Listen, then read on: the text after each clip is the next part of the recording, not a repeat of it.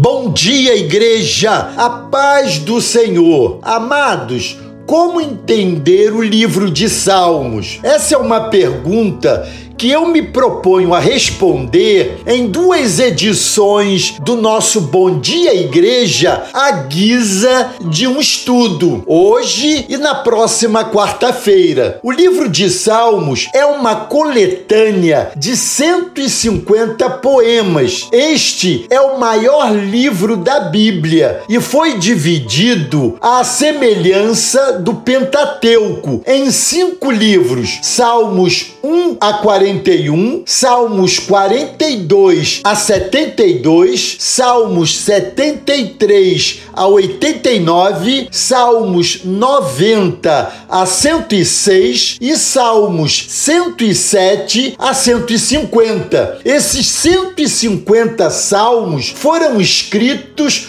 por vários autores, destacando Moisés, Davi, Salomão, Asaf, os filhos de Coré, Emã, Etan, e vários outros autores anônimos. Os salmos foram escritos em um período de aproximadamente mil anos, uma vez que temos um salmo de Moisés o Salmo 90, que viveu 1500 anos antes de Cristo. E temos salmos pós-cativeiro babilônico, como o Salmo 126, ocorrido próximo ao ano 500 antes de Cristo. Nessa apreciação de hoje, vamos considerar dois aspectos importantes relacionados ao livro dos Salmos, a autoria e a inspiração desse livro,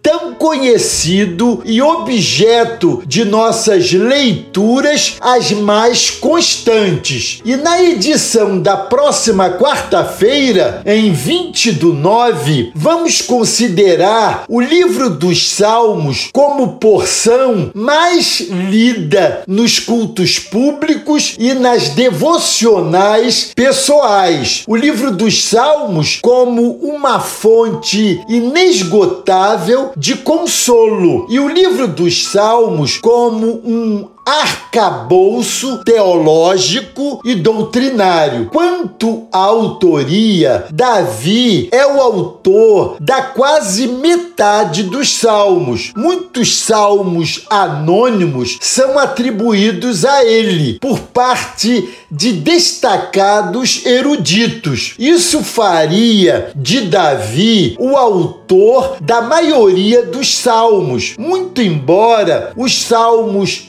expressem nitidamente a realidade dos escritores, seja de alegria ou tristeza, certeza ou temores, fé ou dúvida. Estes poemas são inspirados pelo Espírito Santo e fazem parte do cânon sagrado. Quanto à inspiração, podemos dizer que toda a escritura é inspirada por Deus. A Escritura é a inerrante palavra de Deus, inspirada e que fala diretamente a nós. Os salmos, todavia, falam também por nós, transbordam desses poemas as mais diversas experiências vividas pelos escritores. Por isso, temos salmos de louvor, salmos de lamento, salmos de penitência, salmos imprecatórios, rogando a justiça de Deus, salmos de romagem e salmos messiânicos. Esses poemas foram compostos para serem cantados pelo povo de Deus e eram uma expressão de sua fé. Os salmos expressam as alegrias da vida e as dores da jornada, os arroubos do entusiasmo e o abatimento da alma, os picos entusiásticos entusiastas da esperança e os vales profundos do desespero. Os salmos são uma radiografia da alma e um termômetro da vida espiritual. Eles falam da alegria da salvação, do deleite que